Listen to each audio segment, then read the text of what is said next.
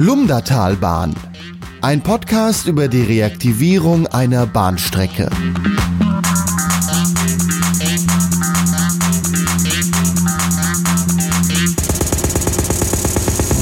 Herzlich willkommen zur zweiten Ausgabe des Podcasts der Lumdatalbahn.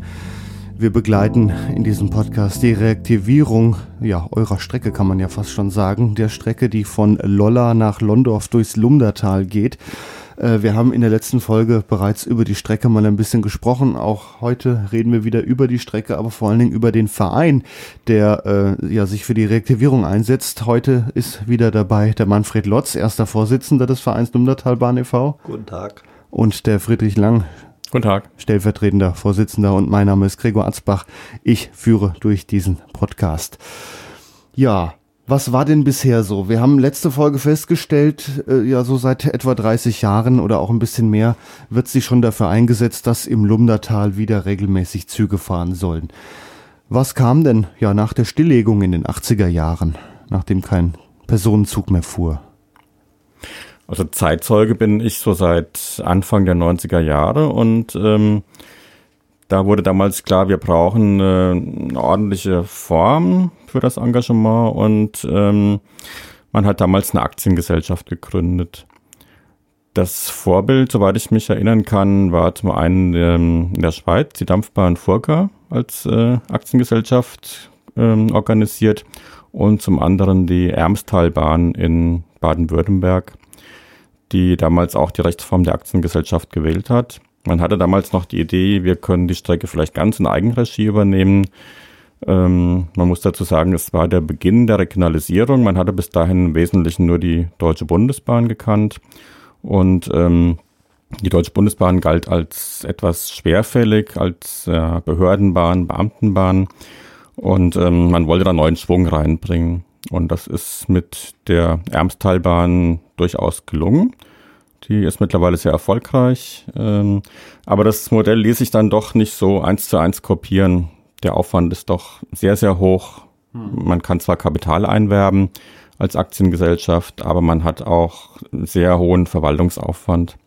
Jetzt wurde gerade auch Anfang der 90er Jahre in Hessen eine Strecke äh, ja, von der Bundesbahn als äh, nicht bundeseigene Eisenbahn, was man heute Privatbahn nennt, äh, umgeändert. Die Taunusbahn.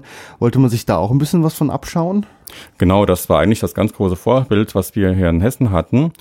Die äh, Taunusbahn hatte dann innerhalb von kurzer Zeit ungefähr 6.500 äh, Fahrgäste pro Tag ähm, vom ganz geringen Niveau ausgehen von, ich weiß nicht mal genau, ungefähr 1000, vielleicht 1500 Fahrgästen. Ne? Denn da hat man richtig Geld in die Hand genommen und ähm, hat die zum einen in kommunale Trägerschaft gebracht, in den Verkehrsverband Hochtaunus und natürlich auch mit neuen Stationen, mit neuen Fahrzeugen ausgestattet. Ne? Und ähm, das, das war unser großes Vorbild. Also die Taunusbahn, äh, ja, ist eigentlich eine vergleichbare Nebenstrecke, ähnlich wie eure, nur sie läuft halt auf Frankfurt zu, auf den, auf das große Rhein-Main-Gebiet. Ähm, ist auch nur eingleisig. Äh, es fuhren damals Schienenbusse, der Fahrplan war sehr dünn.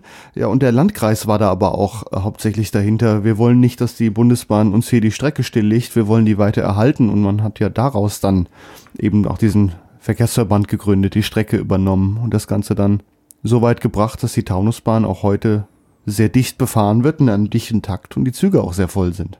Genau, man wusste, wenn wir da nicht selbst aktiv werden als, als Landkreis, ähm, dann wird das erstmal nicht. Ne? Mhm. Man hat sehr viel mehr Gestaltungsmöglichkeiten, wenn man selbst aktiv ist. Was hat bei euch der Landkreis gesagt, der, der Kreis Gießen? Wollte der, der hätte sich ja damals genauso dahinter klemmen können wie der Hochtaunuskreis. Der Landkreis Gießen war damals schon relativ aufgeschlossen dem Projekt gegenüber. Aber man muss auch so ein bisschen die wirtschaftlichen Möglichkeiten sehen. Das ist im engeren Rhein-Main-Gebiet doch ein bisschen besser. Ne?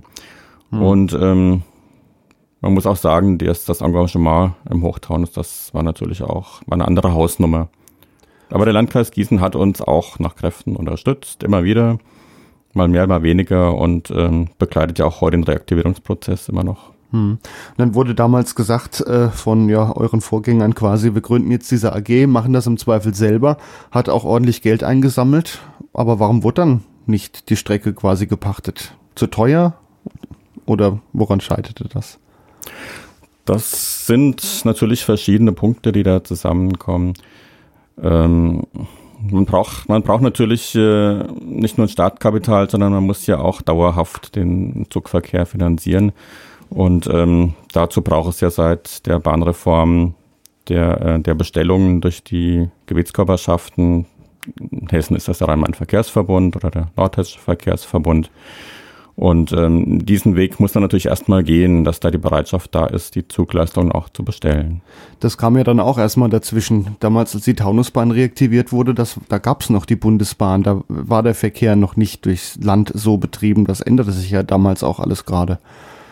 Vielleicht sollte man an der Stelle erstmal erklären, wie funktioniert überhaupt pers öffentlicher Personennahverkehr. Also das Land beziehungsweise dessen Handlanger, der RMV, der Rhein-Main-Verkehrsverbund, schreibt eine Strecke für meinetwegen 15 Jahre aus da können sich dann Verkehrsunternehmen drauf bewerben und der Rhein-Main-Verkehrsverbund entscheidet dann, ja, der ist billiger, der macht das besser, ähm, der darf dann da fahren und wird dann beauftragt äh, zu fahren und ja, der schickt dann quasi der Betreiber seine Rechnung an den RMV. Genau, so sieht's aus. Der RMV ähm, vertreibt ja selbst auch die Fahrkarten, das heißt, der mhm. hat erstmal die Einnahmen dann auch, die auf der Strecke erwirtschaftet werden und beauftragt Verkehrsunternehmen, die Leistung zu erbringen. Und den Verkehrsunternehmen ist ja auch dann egal, wie viele Leute drin sitzen. Die stellen ja ihre Rechnung ohnehin nur an den RMV. Dem Verkehrsunternehmen ist das erstmal egal, aber es gibt natürlich da auch so ein Bonus-Malus-System. Das heißt, wenn ein Verkehrsunternehmen dauerhaft eine schlechte Leistung erbringt, dauerhaft verspätete Züge fährt oder die Züge nicht ordentlich reinigt, dann wird das auch entsprechend sanktioniert. Ja klar, und das kommt noch dazu. Bei Verspätungen werden da äh, Strafzahlungen noch fällig, aber man kann erstmal sagen, der Zug fährt, egal wie viele drin sitzen, denn das der RMV bezahlt ja, ist ja so bestellt worden. Und aber der wurde bei euch nie bestellt. Also das hattet ihr immer so ein bisschen dann die Hoffnung, dass äh, der Rhein-Main-Verkehrsverbund dann sagt, so, wir wollen jetzt auch im Lumdertal Züge bestellen und dann hätte man, ja, dann war die Strecke aber trotzdem noch stillgelegt, dann hättet ihr als Betreiber da fungieren können. Oder wie war das gedacht? Das war damals die Idee, dass wir selbst äh, zumindest die Bahntrasse in Eigenregie übernehmen, ja. Als Infrastruktur, nicht, nicht als derjenige, der fährt, oder? Ja, ja, wir waren damals natürlich äh, so in der Start- und Euphoriephase auch für alle möglichen Ideen offen. Also man konnte sich vielleicht auch vorstellen, dass man selbst ein Fahrzeug dann anschafft oder mehrere mhm. Fahrzeuge. Ne? Aber ähm, das hat sich auch sehr schnell als doch eine sehr große Hausnummer dann erwiesen. Ne? Also in Rheinland-Pfalz gibt's da was Vergleichbares auf der Dadetalbahn. Die Strecke wurde damals vom Westerwaldkreis gekauft. Der Westerwaldkreis kaufte dann auch ein Fahrzeug, damals ein 628, was in den ja, 90er Jahren ein moderner Zug war und äh, hat dann da auf der Strecke mit einem Fahrzeug den Betrieb äh, ja, betrieben mit seiner Firma, die Westerwaldbahn, die ja eigentlich dem Landkreis gehört. Das hätte ja in der, so in der Art dann ja werden können, theoretisch. Ja, wie gesagt, die Idee gab's. Ähm, die ersten Gutachten, die damals äh, erstellt worden sind, die gingen auch von solchen Modellen aus. Man hat dann zum Beispiel ähm, auch eine Werkstatt vorgesehen am Streckenendpunkt in Londorf, ähm, um das Fahrzeug warten zu können oder die kleine Fahrzeugflotte warten zu können. Ne? So im Nachhinein betrachtet muss man aber natürlich auch sagen, das wäre auch ein großer Kostenfaktor gewesen. Ne? Fahrzeugflotte in einer gewissen Größe rechnet sich doch eher als ähm, einzelne Fahrzeuge für so eine einzelne Bahnstrecke. Man bräuchte ja schon mal mindestens ein zweites Fahrzeug. Wenn das Fahrzeug in der Werkstatt ist, könnte ja sonst kein Zug fahren. Also da wird das Ganze ja an der Stelle schon wieder teurer. Das ist richtig. Deswegen sind wir heute ganz froh, dass die Strecke mittlerweile ist ja zum Glück ausgeschrieben vom Rheinland-Verkehrsverbund, hm. dann auch von einer größeren Fahrzeugflotte abgedeckt wird. Ja, ähm, dann ging es erstmal weiter. Die Lumdertalbahn AG, die bestellte damals so nach und oder machte damals ihren Sonderverkehr zum Schmartlecker Markt, den wir in der ersten Folge auch schon mal angesprochen haben, und warb immer weiter dafür, äh, dass es, äh, dass die Strecke reaktiviert wird. Weißt du, was da für Unternehmungen gemacht wurden? Also zum einen haben wir uns an der Finanzierung von Gutachten beteiligt. Wir haben teilweise direkt in die Strecke investiert. Es wurden äh, an dem damals noch betriebsfähigen Abschnitt zwischen Loller und Mainzler zwei Bahnsteige mit ganz viel Eigenleistung erbaut. Und äh, da hat die Aktiengesellschaft immer auch äh, Geld dazu gegeben. Hm, also die Bahnsteige stehen ja heute noch in Daubringen und in Mainzler. Die habt ihr dann für eure äh, Sonderzüge, äh, Sonderfahrten auch immer schön genutzt. Ja, dann wurde irgendwann aus der Lumdatalbahn AG ein Lumdatalbahn e.V., also aus einer Aktiengesellschaft wurde ein Verein. Wie kam es denn dazu? Ja, wir hatten äh, den Verwaltungsaufwand der Aktiengesellschaft auch ein Stück weit unterschätzt. Also man ist zum einen verpflichtet, jährlich ähm, Hauptversammlungen durchzuführen. Man muss die aber auch notariell begleiten lassen. Das ist schon mal ein Kostenfaktor. Ne? Hm. Und auf Dauer, wenn man keine Einnahmen hat und äh, nur diese Verwaltungskosten, dann rechnet sich das nicht. Da ist jetzt die Ermstalbahn in einer glücklicheren Situation. Die haben es geschafft, ihre Strecke dann auch wirklich in Betrieb zu nehmen und äh, treten, soweit ich weiß, immer noch als Infrastrukturunternehmen auf. Und die haben dadurch Einnahmen. Das hm. äh, haben wir, diesen Schritt haben wir bei der Lumptaltalbahn nie geschafft, muss man rückblickend so sagen. Und deswegen hat sich angeboten, äh, etwas schlankere Strukturen zu suchen für das bürgerliche Engagement. Und deswegen ist der Verein dann entstanden. Hat man denn als Verein oder als äh, ja, Firma da bessere Chancen? Man, man, kann auf die Art schon mal Spenden sammeln. Man ist gemeinnützig. Das ist natürlich dann, wer Geld spendet, macht sich bei der Steuererklärung wieder bemerkbar. Oder hat das noch weitere Vorteile? Ja, zum einen äh, das genannte und zum anderen ist man auch einfach so ein bisschen schlanker von den Strukturen her. Mhm.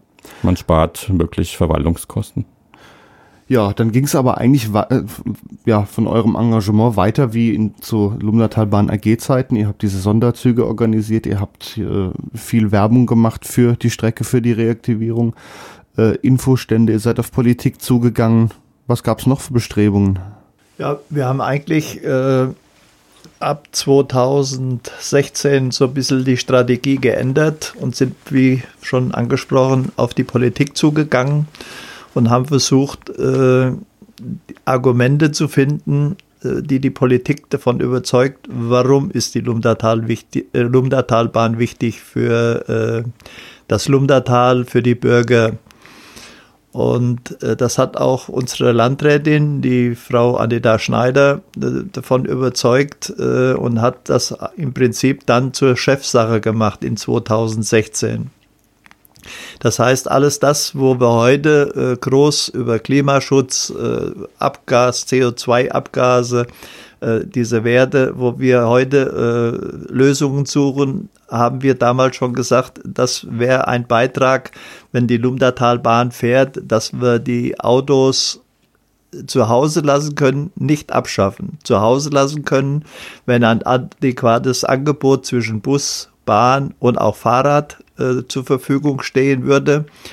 Und dann kann der Bürger entscheiden, äh, spare ich äh, statt meine CO2-Abgaszahlungen äh, zu leisten, wenn ich mit dem Auto fahre und Sprit tanke, oder kaufe ich mir eine Fahrkarte. Die Entscheidung hat der Bürger selber, wie er dann damit umgeht. Und da wir ja viele Bergdörfer haben, wenn ich das so in äh, Anführungsstrichelchen sagen darf, die abgehängt sind, äh, ist es enorm schwierig gewesen, äh, diese Ortschaften davon zu überzeugen, dass auch für sie die Lumdatalbahn wichtig ist, nämlich ein geregelter Busverkehr, der dann äh, heute so ausgedünnt ist, dass keiner sagt, äh, es rentiert sich mein Auto zu Hause zu lassen, weil ich weiß ja gar nicht, wie ich abends heimkommen soll.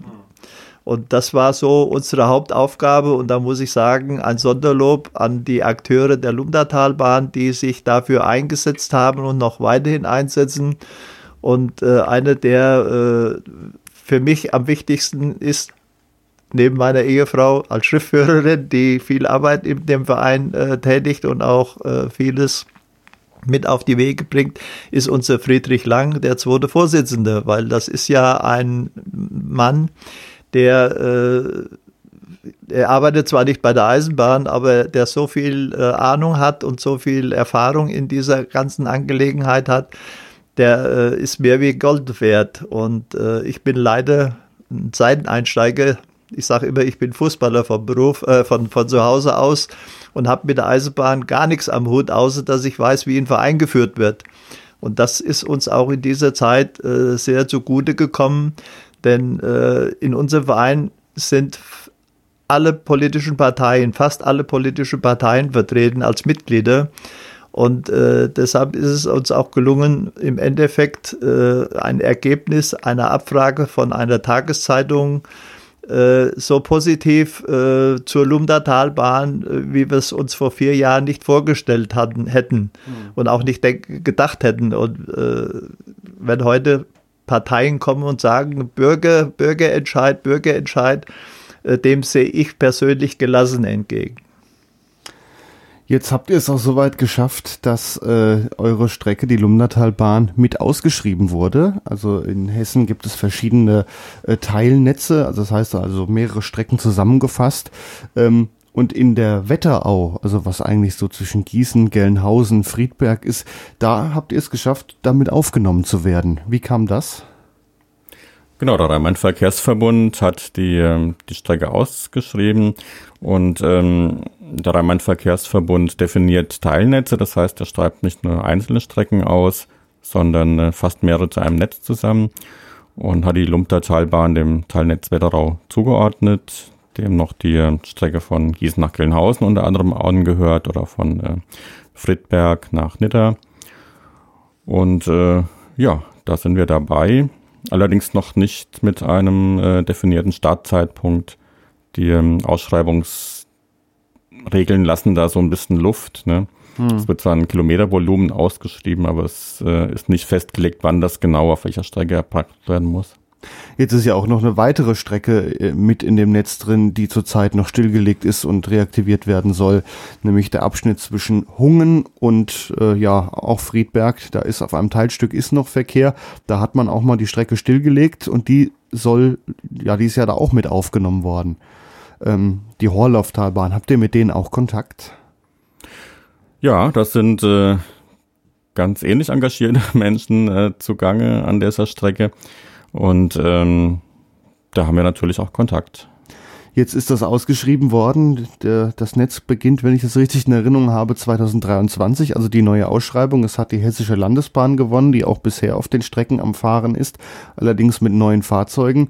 Ähm, aber man kann jetzt nicht ableiten, ja, ab, meinetwegen 25 fahren die auch bei euch. Es ist nur mal vorgesehen, wenn dann äh, die. Ja, es gibt so einen groben Zeitfahrplan, aber das ist momentan äh, leider noch, noch nicht in trockenen Tüchern alles. Ne? Da sind wir weiterhin gefordert als engagierte Bürgerinnen und Bürger. An welchen Stellen könnt ihr da jetzt weiter ja, Druck machen, dass es vorangeht? Dass es irgendwann ein Datum gibt? Oder, oder wie versucht ihr das? Wir fragen nach an bestimmten Stellen, wie bei, bei der Landrätin äh, die uns aber momentan zu diesem Sachstand noch nicht sagen kann, außer es gibt einen Fahrplan, und zwar äh, ein, wie gefördert wird. Hm. Und der Fahrplan äh, im Groben hat sie ja in einem Interview oder auch in Zeitungsartikeln äh, vorgestellt, in sie äh, von einem Gespräch in Berlin äh, ausgeht. Und da wurde festgehalten, dass also dass der Bund bis Dezember schaut, ob wir in diese äh, in dieses Gemeindeverkehrsfinanzierungsgesetz äh, mit der Förderung von 90 Prozent passen. Hm. Und äh, dann Januar, Februar das Land Hessen den Antrag stellt und dann wir eigentlich dann erfahren, ob wir diese Förderung äh, erreichen oder nicht erreichen.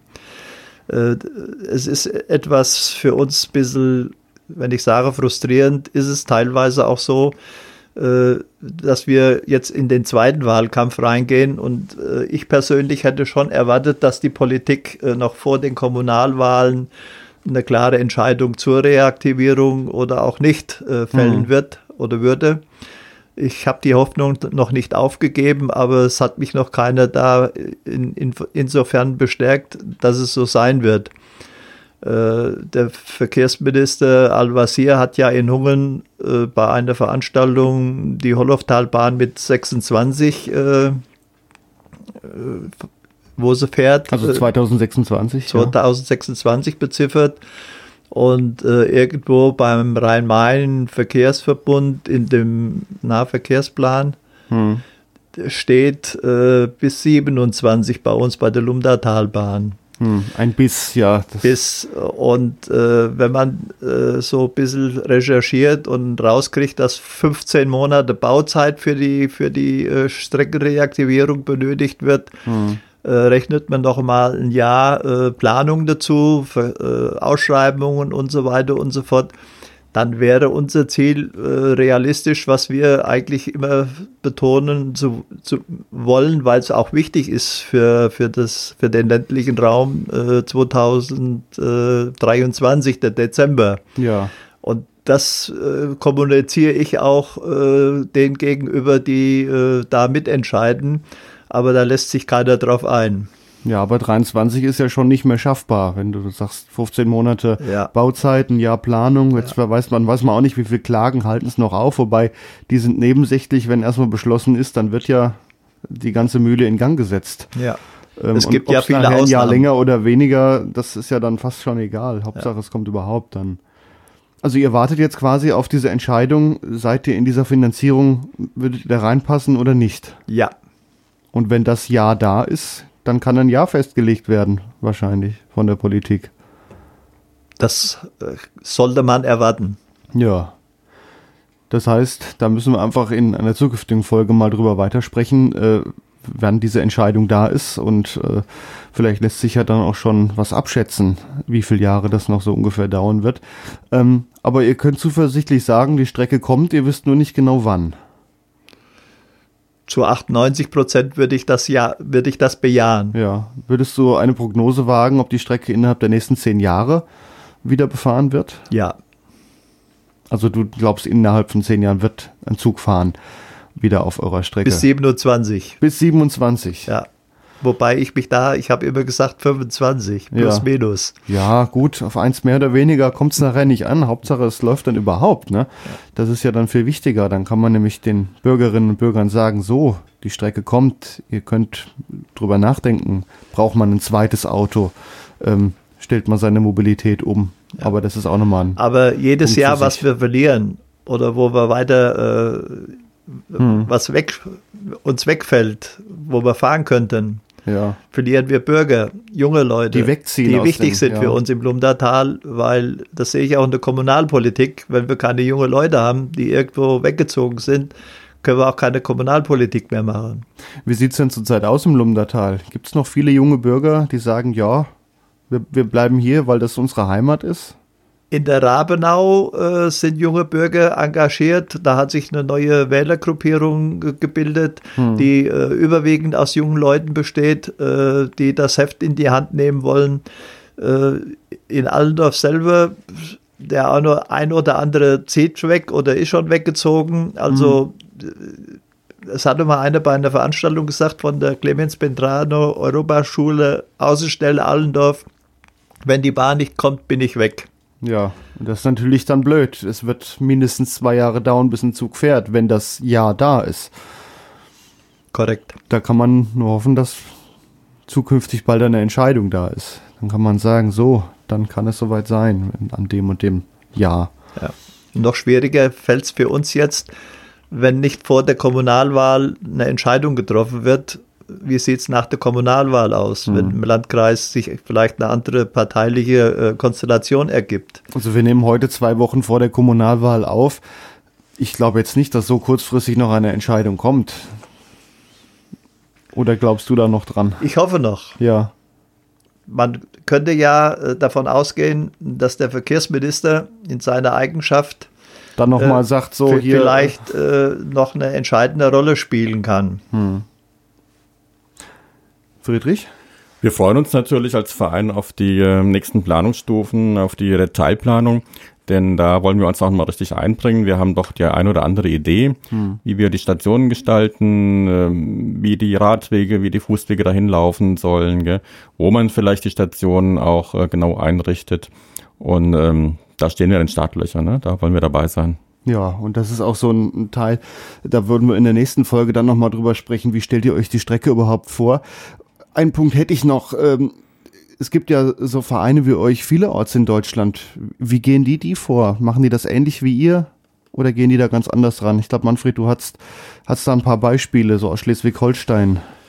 Also ich habe an einer Konferenz, äh, wie das heute modern ist, Videokonferenz teilgenommen in Schleswig-Holstein und äh, war erstaunt, äh, wie viele Strecken da zur Auswahl stehen, die reaktiviert werden können. Hm. Und mit welcher geballter Kraft und mit welchem Know-how äh, auch politisch äh, dort äh, die, die Reaktivierungen vorangetrieben werden. Zu Beginn dachte ich, die sind alle schon reaktiviert. Äh, nein, aber die sind wesentlich informierter, die wissen genau, welche äh, Bezuschussung es dafür gibt und so weiter. Da hat sich ein Verein gegründet, der also Firmen als äh, Mitglieder hat, der Politiker als Mitglieder hat, der äh, eine Stadtwerke, die sogar eine Strecke betreiben, als Mitglied hat. Also da ist was im Gange. Äh, die haben die Zeit der Zeit erkannt und versuchen das auch umzusetzen. Wir haben auch die Zeichen der Zeit erkannt, aber wir tun uns in der Vorgehensweise und in der Zeit sehr schwer. Macht da die Politik einfacher mit in den anderen Regionen? Ja, man kann ja auch noch erwähnen, im Bayerischen Wald gibt es ja auch noch ein Beispiel von einer Strecke Gotteszell-Viechtach, auf der ist sogar ein Probeverkehr äh, quasi, äh, um das Ganze auszuprobieren. Ähm, da ist eine, eine ähnliche Initiative dahinter wie ihr. Da hat die Politik wahrscheinlich dann auch mehr gesagt, ja, wir probieren mal aus. Das hätte man ja im Lumdatal auch machen können. Einfach mal ein Probeverkehr auf zwei, drei Jahre. Also ich denke, vielleicht kann da der Friedrich nachher noch mal ein bisschen mehr dazu sagen, aber ich denke, wenn wir äh, eine Art Pilotprojekt für den ländlichen Raum gelten hm. würden, könnte man das eine oder andere viel schneller gestalten, einfacher gestalten und auch, sagen wir mal, für zukünftige Reaktivierungen nutzen. Und äh, das sollte vielleicht noch mit ins Kalkül geworfen werden. Die äh, erwähnte Strecke im Bayerischen Wald, die Regentalbahn von Gotteszell nach Frichtach, hat den Vorteil, dass die Strecke ohnehin betriebsfähig erhalten wurde und wird, denn äh, da befindet sich eine größere Werkstatt der privaten äh, Regentalbahngesellschaft am Streckenende, ähm, so dass man das sich natürlich leichter tun konnte, den Probeverkehr aufzuziehen. Hm. Nichtsdestotrotz eine tolle Sache. Ich bin da selbst schon mitgefahren. Es wird augenscheinlich auch recht gut angenommen. Ähm, das ist natürlich plattes Wald, tiefster bayerischer Wald, da darf man jetzt nicht Fahrgastzahlen erwarten, wie auf der S-Bahn. Ne? Ja, natürlich. Aber äh, offensichtlich sind da die Beteiligten auch ganz zufrieden damit. Ja, bei euch ist wesentlich dichter besiedelt, aber warum gab es das bei euch nicht, einen Probebetrieb? Hat die Politik da gesagt, nee, wollen wir nicht? Wurde es überhaupt ausprobiert?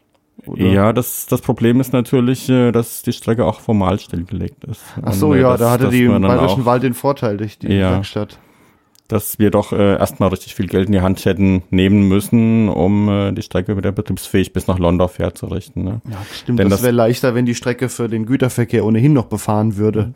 Dann wäre der Personenverkehr als Probebetrieb nur eine kleine Zuleistung quasi. Genau, denn das kurze Stückchen von Lolla nach, äh, nach Mainzler als Probeverkehr, die Idee gab es natürlich auch schon, ne? aber das, äh, das hätte sich doch schwierig in die Verkehrslandschaft integrieren lassen. Ne? Hätte sich wahrscheinlich auch nicht gelohnt für diese zwei Stationen. Vermutlich nicht. Also man hätte auch da dann keine wirklich belastbaren Fahrgastzahlen draus mhm. ableiten können. Ne? Dann hätte man schon bis London fahren müssen. Ja. ja. Zumal die ähm, Station äh, in Mainzler liegt noch recht nah am Ort, aber in Daubringen, das ist dann doch so ein bisschen mittendrin. Also das werden auch, wenn die Strecke reaktiviert sind, nicht die stärksten Stationen sein. Hm. Die Bahn wird ganz überwiegende Fahrgastpotenzial aus den Orten im oberen Lump der Talbahn beziehen. Aber ihr habt euch ja dann auch Gedanken gemacht, wo könnt hier oder da nochmal ein Bahnsteig dazu. Ähm, aber das ist alles das Thema unserer dritten Ausgabe, in der wir die Strecke mal von Anfang bis Ende einmal durchgehen, wie sie im Optimalfall aussehen würde. Da reden wir dann drüber. Ja, vielen Dank, dass ihr da wart. Das war die zweite Ausgabe unseres Podcasts. Vielen Dank. Das war der Podcast Lumdatalbahn. Die Geschichte über die Reaktivierung einer Bahnstrecke. Weitere Informationen gibt es im Internet unter www.lumdatalbahn.de. Eine Produktion von podcastlabel.de